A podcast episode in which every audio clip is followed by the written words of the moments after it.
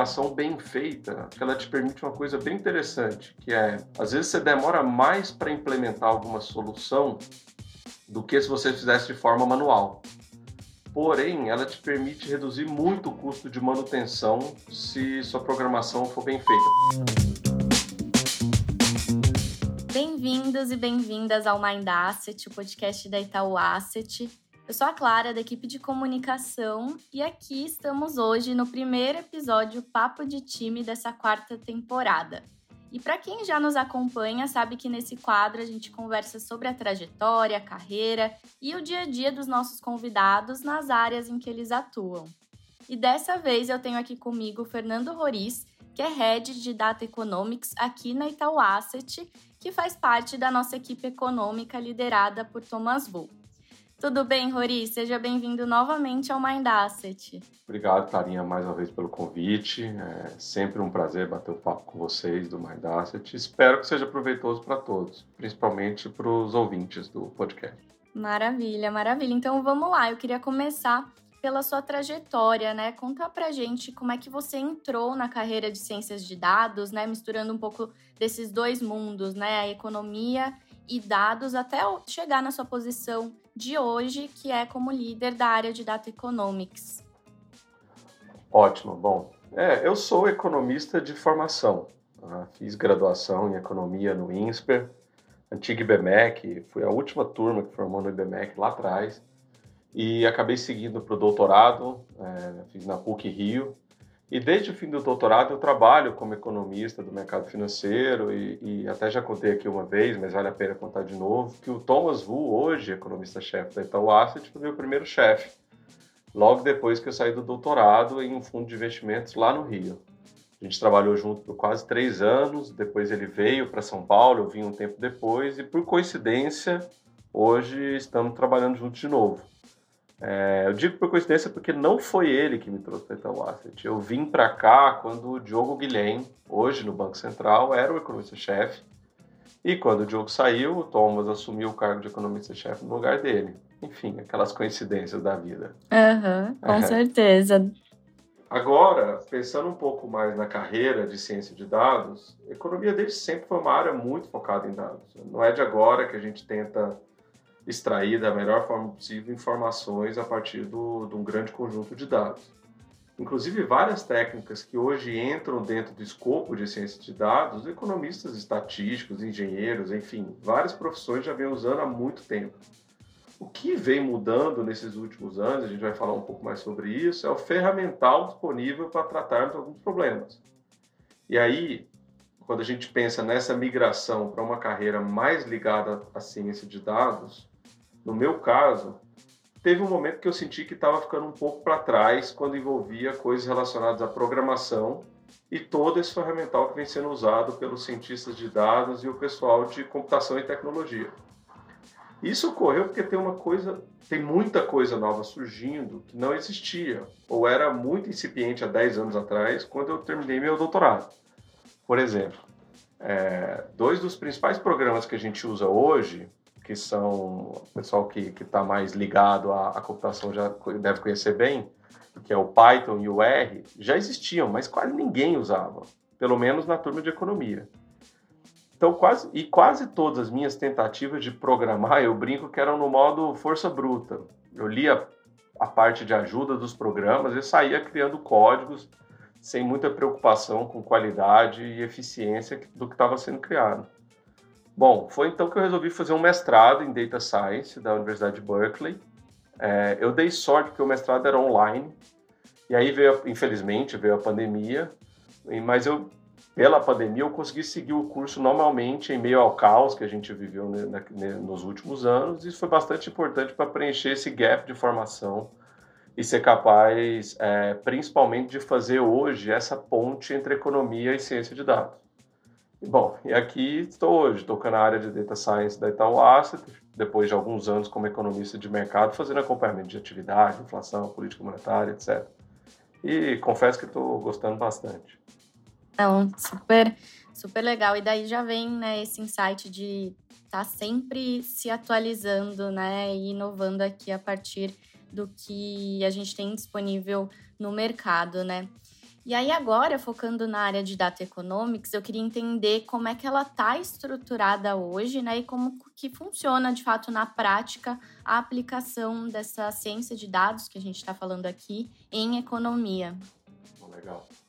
Mudou um pouco e hoje grande parte do meu trabalho é conversar com programadores e bastante gente de tecnologia. É, então, a gente tem na área de dados eu e mais dois economistas, uh, eu, dois com doutorado, eu e mais um com doutorado, um com mestrado.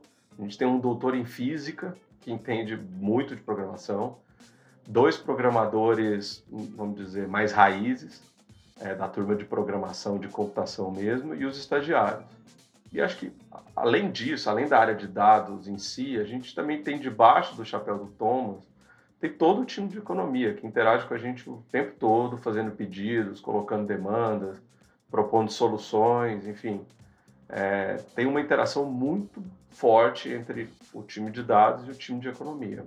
E acho que existe um outro ponto que vale citar, que além disso, a gente está inserido dentro da comunidade do Itaú.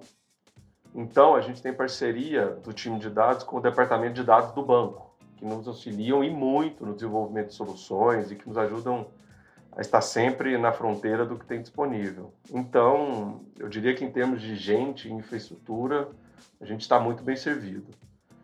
Agora, pensando no que a área de dados tem a contribuir, eu acho que uma coisa importante que o Itaú tem é que ele não trata essa área como uma área de suporte. Não são, a gente não é aquela área em que o time econômico tem um problema e chama a gente de dados para tentar resolver. Pelo contrário é uma área hoje vista como essencial para o desenvolvimento do negócio, principalmente para dar escala à análise macro dentro do sistema multimesas do Itaú. Então, é com esse ferramental de programação e automação que eventualmente a gente consegue, ou vamos, estamos buscando, estamos no processo de construir uma, uma cobertura robusta de uma, de uma gama cada vez maior de países. Então, a aplicação hoje de ciência de dados e economia, eu diria que hoje ela vem muito desse processo em que você utiliza essa área de dados para dar escala aos processos que usualmente a gente faz em economia. E eu acho que a partir do tempo em que a gente conseguir ganhar essa escala, a gente cada vez mais vai trazer as inovações para dentro do, do mundo de macroeconomia aqui na, aqui na Itaú Asset. Hum, super diferencial, né? Até mesmo para os nossos ouvintes aqui que acompanharam a live do Thomas na semana passada, sabem que ele ressaltou bastante o trabalho de vocês e como isso faz parte intrinsecamente né, da, de todas as análises. E aí, Rori, se você pudesse elencar aqui né, quais são as principais contribuições da área para, de fato, a evolução dessa análise econômica, o que, que você pontuaria? O que, que você diria, né? Até citando exemplos aqui para deixar um pouco mais prático. Ah, legal. É, eu digo três coisas hoje que eu vejo que a área de dados pode trazer para a área de economia. Um é fazer melhor e mais rápido o que a gente já faz. Então, quando a área foi criada, a gente, tinha um, a gente teve um foco muito grande em operacionalizar e tornar mais rápidas tarefas já existentes. Então, por exemplo, hoje a gente faz os releases de dados do IBGE, o IPCA, o PIB e, alguns, e vários outros indicadores do IBGE, sem praticamente encostar no computador. A gente deixa tudo agendado e tudo é disparado de forma automática num, alguns segundos antes da divulgação. E à medida que, as coisas vão saindo, elas já vão sendo automaticamente mostradas e enviadas por e-mail, por, pelo, pelos pelo canal do Teams, enfim, para os nossos gestores. Isso é feito a uma velocidade que não tem como nem chegar perto de forma manual. Então, acho que tem um ponto interessante que é essa, esse mundo ele é capaz ele faz a mesma coisa que o que a gente que eu já fiz durante muito tempo como economista mas de uma forma mais rápida e, e, e eu diria melhor porque você consegue fazer coisas diferentes né enfim tem uma tem uma tem uma grande quantidade de de inovações aí que você pode usar nesse, nesse momento. Eu acho que, em segundo lugar, eu acho a área de dados ela permite que a área de economia faça melhor o que ela já faz, mas em outra escala. O que, que eu quero dizer com isso? A gente tem muita demanda por processos parecidos em vários países. Por exemplo, coletas de preços online e projeções de inflação de curto prazo. A gente faz isso, a gente sempre fez isso para vários países, mas hoje você consegue dar uma escala que muitas vezes você não precisa nem estar ali no dia a dia do país, você consegue todo dia estar atualizando e fazendo uma projeção nova de inflação à medida que você vai resolvendo, recebendo novo, novos dados. Então, uma programação bem feita, acho que ela te permite uma coisa bem interessante, que é, às vezes você demora mais para implementar alguma solução do que se você fizesse de forma manual. Porém, ela te permite reduzir muito o custo de manutenção se sua programação for bem feita. Por isso que é importante a gente ter programadores no time, porque eles, eles pensam uma, de uma forma bem diferente dos economistas. assim. Eles pensam o tempo todo como que o código não vai quebrar, como que o código não vai ter problema, como que o código vai ser eficiente. Então, muitas vezes são coisas que são desenvolvimentos que têm custo fixo alto, mas custo variável baixo. Isso é bem importante, porque quando alguém do time de dados entrega alguma demanda ou faz um estudo, eu não quero ficar mais olhando para aquilo, eu quero passar para a próxima tarefa e o custo de manutenção vai ficar em torno só se o programa der algum problema, enfim. Então, nosso grande foco aqui, a gente sempre cita isso, é coisas às vezes de custo fixo mais alto, mas de custo variável baixo, para que a gente permita não ficar tendo que fazer manutenção de coisas que a gente fez ao longo do tempo. É, e terceiro, eu acho que tem a, a parte mais interessante, eu acho, inclusive, que é usar esse novo ferramental para aprender. É, hoje a gente aprende muito com as ferramentas de inteligência artificial disponíveis, por exemplo, para programar melhor. É, eu acredito que é um grande produtividade gigantesco quando a gente usa essas ferramentas para aprender e para desenvolvimento. Mas o mais interessante é quando essas ferramentas propõem uma solução diferente do que você tinha pensado. E é, é até fascinante, assim. Às vezes você está ali você faz uma pergunta, você começa a interagir com alguma ferramenta é, de inteligência artificial e você criou uma solução ali para algum problema que você tinha que, que obviamente você não tinha pensado antes e que aquela interação te permitiu fazer uma coisa de forma melhor e, e mais produtiva do que você tinha pensado. Então acho que é um caminho é, bem interessante onde a gente esteja bem aberto a aprender com, esse, com essas ferramentas que têm surgido.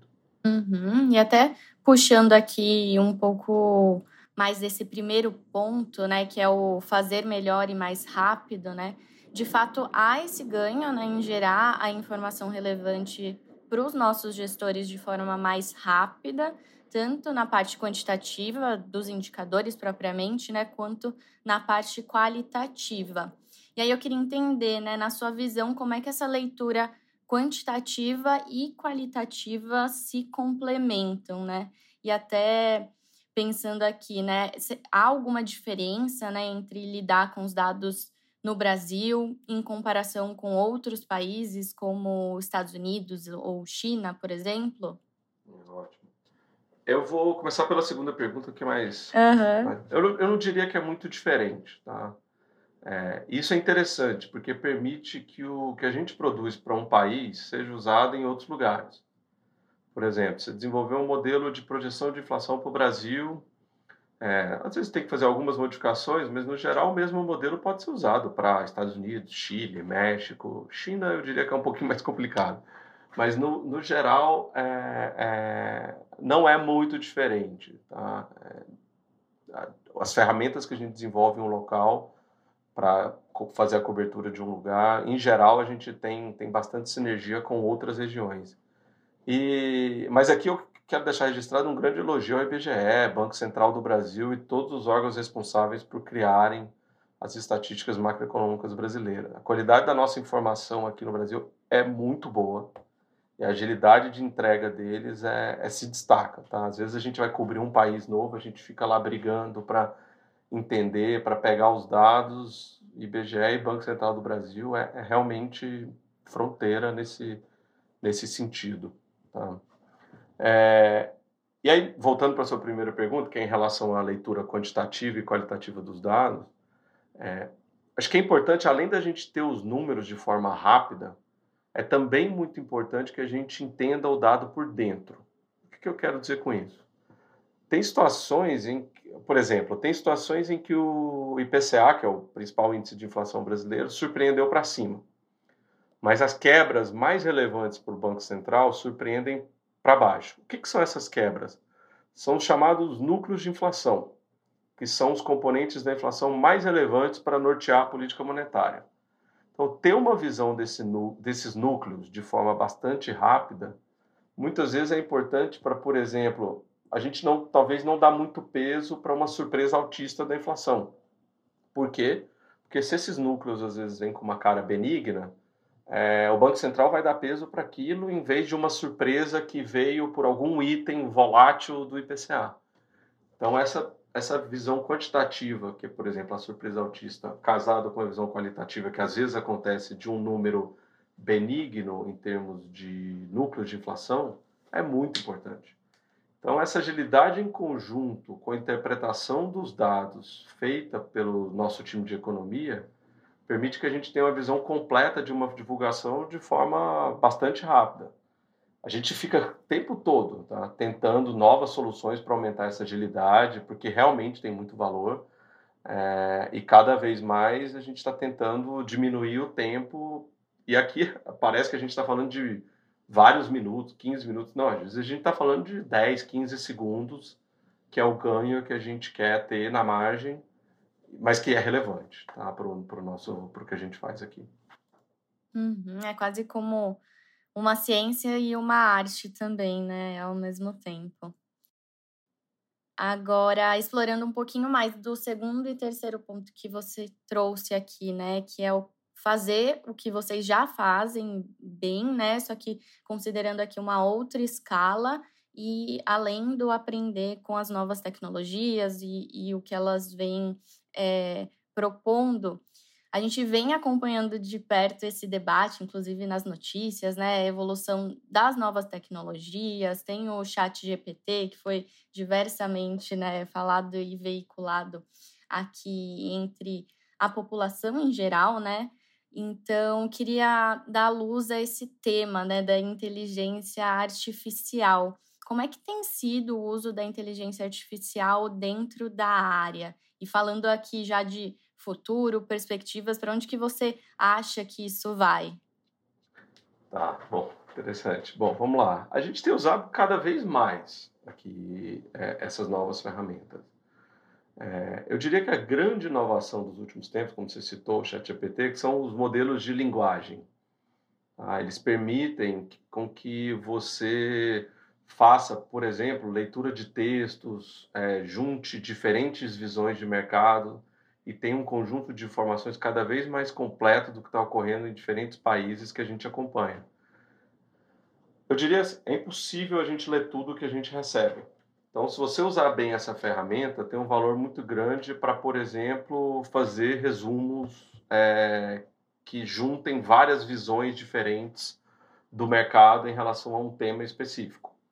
É, a gente não consegue fazer isso humanamente impossível, porque você, você tem que ler uma quantidade de textos que é, é intratável. Mas esse tipo de ferramenta, por exemplo, os modelos de linguagem, ChatGPT, entre outras, eles são capazes de ler em outra escala. É o, quando eu digo outra escala é isso. Ele, ele é uma boa, ele é um bom leitor. Ele não é o melhor leitor que existe, vamos dizer assim. Ele não lê texto como os melhores é, interpretadores de texto humanos. Mas ele é um ótimo leitor e ele é capaz de ler uma quantidade muito grande de textos de uma forma muito rápida. Então ele entrega para a gente umas, algumas soluções, alguns resumos, algumas coisas que a gente é, é, pode juntar uma quantidade de texto que humanamente é impossível a gente acompanhar aquela quantidade de informação. Então, enfim, a gente tem usado. Outra coisa que eu acho que é muito importante nessas novas ferramentas é aquilo que a gente estava citando sobre desenvolvimento de códigos e novas soluções. Mais uma vez, é um ganho de produtividade impressionante. Tá? E cada vez mais a gente precisa estar atento ao que vem surgindo para continuar, para a gente continuar na fronteira dos novos desenvolvimentos.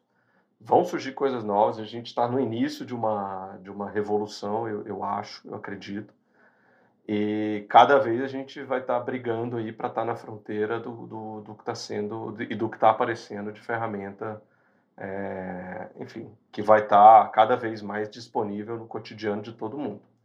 Agora, para onde isso vai? Essa é uma pergunta que quem tiver a resposta definitiva provavelmente vai errar.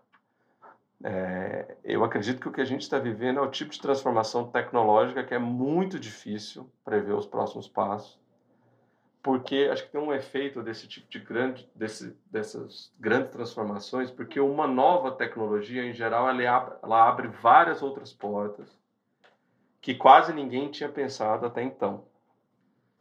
E a questão é que essas inovações se retroalimentam em uma velocidade absurda.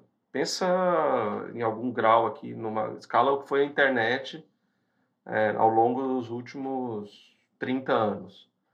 É, eu tenho certeza que quando fizeram lá a ARPANET e todo o desenvolvimento lá inicial, obviamente tinham ideia de que estavam fazendo algo muito relevante, mas não no tamanho que virou, provavelmente. Acho que aqui talvez vai ser um pouco isso. Então, fugindo explicitamente da resposta aqui, eu não sei para onde isso vai, mas eu acho que será bem, vai ser bem interessante, tá? E a gente está aqui na Itaú Asset, a gente está bem aberto e bem disposto absorver tudo que vier pela frente e o que for relevante para os nossos negócios e, e para os nossos clientes. Com certeza, com certeza. Cenas dos próximos capítulos, né? É, provavelmente a gente vai continuar fazendo podcasts aí ao longo dos próximos é, me, anos falando das inovações, porque sem dúvida vão, vai surgir muita coisa nova. Sem dúvida, sem dúvida. E agora, até aproveitando para entrar agora numa segunda parte aqui do nosso papo, né? Assim, caminhando para o final do episódio. A gente sabe que o dia a dia é intenso, como você falou, é, para todos aí da equipe econômica, né? Mas queria saber, Rori, se você tem algum hobby, alguma indicação de leitura aqui para os nossos ouvintes, o que, que você costuma fazer aí no seu tempo livre? Tá legal. Ah, eu, eu gosto bastante de esportes, corrida, natação, enfim. E tem um hobby em particular que hoje em dia tem muita e ótimo que tem muita gente praticando, mas eu ah, sou apaixonado por kitesurf. É, eu pratico, vou lá, tem um tem um fenômeno natural no norte do Brasil que chama os ventos alísios que transformam toda a costa norte brasileira num local espetacular para esse esporte. E eu vou todo ano, há cerca de 10 anos já, todo ano eu vou para algum lugar do Nordeste, Ceará, Rio Grande do Norte, Piauí, Maranhão, enfim. Tem muita coisa interessante ali para fazer. E a meta esse ano é fazer um rally de kite. É, são cinco dias velejando, cerca de 70, 80 quilômetros por dia. Depende, geralmente você sai próximo de Fortaleza e vai até o Piauí, alguma coisa assim. E aí você veleja um dia, dorme, veleja outro dia, você vai velejando ali durante uns cinco dias. Vamos ver se eu consigo. Caramba, legal. Deve ser em agosto, deve ser mais para setembro, outubro. Aí, enfim, talvez no próximo podcast nosso eu te conto se eu consigo. Não. Com certeza, com certeza. Um atleta quase profissional aí. Não, não. Amador, amador de verdade. Mas enfim, a, gente, a, gente, a gente tenta. Sobre livros, eu até tenho duas indicações, foram os últimos livros que eu li. Tá?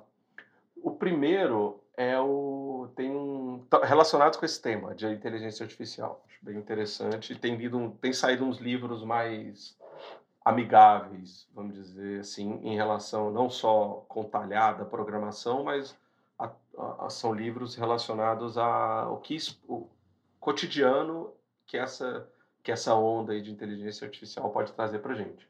O primeiro é um, um, livro que chama, inclusive, A Próxima Onda, tá? do Mustafa Suleiman e o Michael Basker. O Mustafa é um dos fundadores da DeepMind, que é uma referência, foi uma referência durante muito tempo, hoje é uma empresa da Google, foi uma referência durante muito tempo no desenvolvimento de modelos de inteligência artificial. E ele desenvolveu um, um, um modelo bem interessante que do chamado do AlphaGo. O que, que é o AlphaGo? Foi o primeiro programa que conseguiu bater um ser humano, um campeão mundial de Go. Go é um jogo chinês que é muito mais difícil de você programar alguma coisa em nível humano do que o xadrez, porque a quantidade de, de, de possibilidades que o jogo abre é gigantesca, muito maior do que o xadrez. É, ele desenvolveu, eles desenvolveram esse algoritmo lá em 2017, é um marco no mundo de inteligência artificial. Inclusive tem um filme sobre, o, sobre essa, esse desenvolvimento que chama AlphaGo. É, recomendo bastante para todo mundo. E ele traz, nesse livro, ele traz uma discussão bem relevante sobre os potenciais e os principais riscos que essa nova onda de inteligência artificial pode trazer é, para a humanidade, como a gente vai enfrentar, enfim, como a gente vai se organizar socialmente nessa, nessa próxima onda. É, são perguntas bem interessantes e que provavelmente vão afetar a vida de todo, de todo mundo, é, assim como foi com a internet, por exemplo. Então, é uma, eu, eu gostei muito do livro e vale a pena. E outro que eu estou lendo agora, estou é, mais ou menos na metade dele, é o 2041, como a inteligência artificial vai mudar a sua vida nas próximas décadas. É um de um autor Kai Fu Lee e Shen Qiufan. É, eles fazem um negócio muito interessante. O Kai Fu Lee é um, é um, é um autor de inteligência artificial há algum tempo e o, e o esse Ken Shen ele é ele escreve ficção científica. Então eles fizeram um livro em que o, eles contam uma história que parece distópica no início, uma coisa meio maluca, é, estilo, para quem já assistiu a série Black Mirror, uma, uma coisa parecida com aquela série. É, mas o Kai Fu Lee, que é o outro autor mais ligado à inteligência artificial, ele depois ele explica por que, que a inteligência artificial possivelmente vai permitir com que aquela história, que hoje parece ficção científica, possa de alguma forma se tornar realidade daqui uma ou duas décadas é bem interessante, é super gostoso de ler, são umas histórias malucas, e aí ele explica as revoluções que estão acontecendo nesse mundo de, de inteligência artificial, que às vezes até entrando um pouco na, na, na intuição do que está por trás dos algoritmos, enfim. É, vale muito a pena, vale muito a pena ler. Ah, bem legal, adorei as dicas. É, e aí, agora, né, para a gente encerrar o nosso papo também, eu queria que você desse um conselho, uma dica realmente, né, para aqueles que estão aí querendo trilhar uma carreira em dados. A gente falou, enfim, dá para tirar vários insights aqui da conversa, né, mas como é, como é que o profissional consegue se diferenciar nesse mercado, Roriz? Legal. Ah, acho que vou talvez ser um pouco clichê aqui, mas é, continuar estudando. Tá?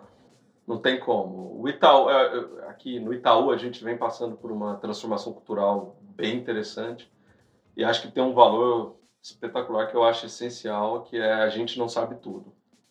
Ponto. É, então, continue estudando, corre atrás, tem muita coisa disponível online, tem muita coisa de graça, tem muita gente fazendo coisa legal. É, assim, a gente está dentro de uma área de dados, tocando, vivendo isso todo dia, e a gente decidiu aqui, eu e o nosso time aqui, a gente decidiu que a gente vai começar, inclusive, a partir de amanhã, tá? Um grupo de estudos aqui para a gente acompanhar o que está sendo desenvolvido, ler, a gente vai ler novos artigos, novas técnicas que vão sendo desenvolvidas, ou qualquer coisa que a gente ache relevante, para manter atualizado não tem segredo. E eu acho que o nível de. a velocidade de mudança que a gente vai viver é, vai exigir essa atualização contínua. Tá? Eu, eu, eu vejo isso em relação ao momento que eu terminei um doutorado e que em algum momento eu tive que fazer um, um mestrado no meio do caminho é, para atualizar e eu acho que esse processo ele vai ser cada vez mais mais é, rápido. Então, não tem muito segredo. Continue estudando, continue interessado, continue curioso. Não tem muito como fugir disso. Maravilha, maravilha, Roriz. Eu quero agradecer aqui a sua participação nesse episódio do Mind Asset.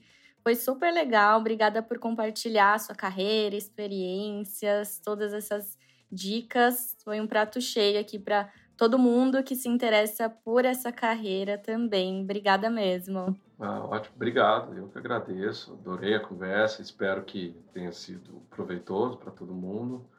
É, por mim, a gente passaria horas aqui conversando uhum. sobre o tema. E acho que o que é mais fascinante nessa discussão é que a gente está apenas no começo. Ainda vamos ver, a gente ainda vai ver muitas transformações em economia e nas nossas vidas cotidianas aí ao longo dos próximos anos. Então, sempre que quiser, estou à disposição. Maravilha, vai com certeza receber outros convites. então é isso, pessoal. Hoje o Mind Asset fica por aqui. Se você, como sempre, né, quiser acessar os nossos conteúdos diários, não se esqueça de se conectar conosco nas redes sociais e a gente se vê no próximo episódio.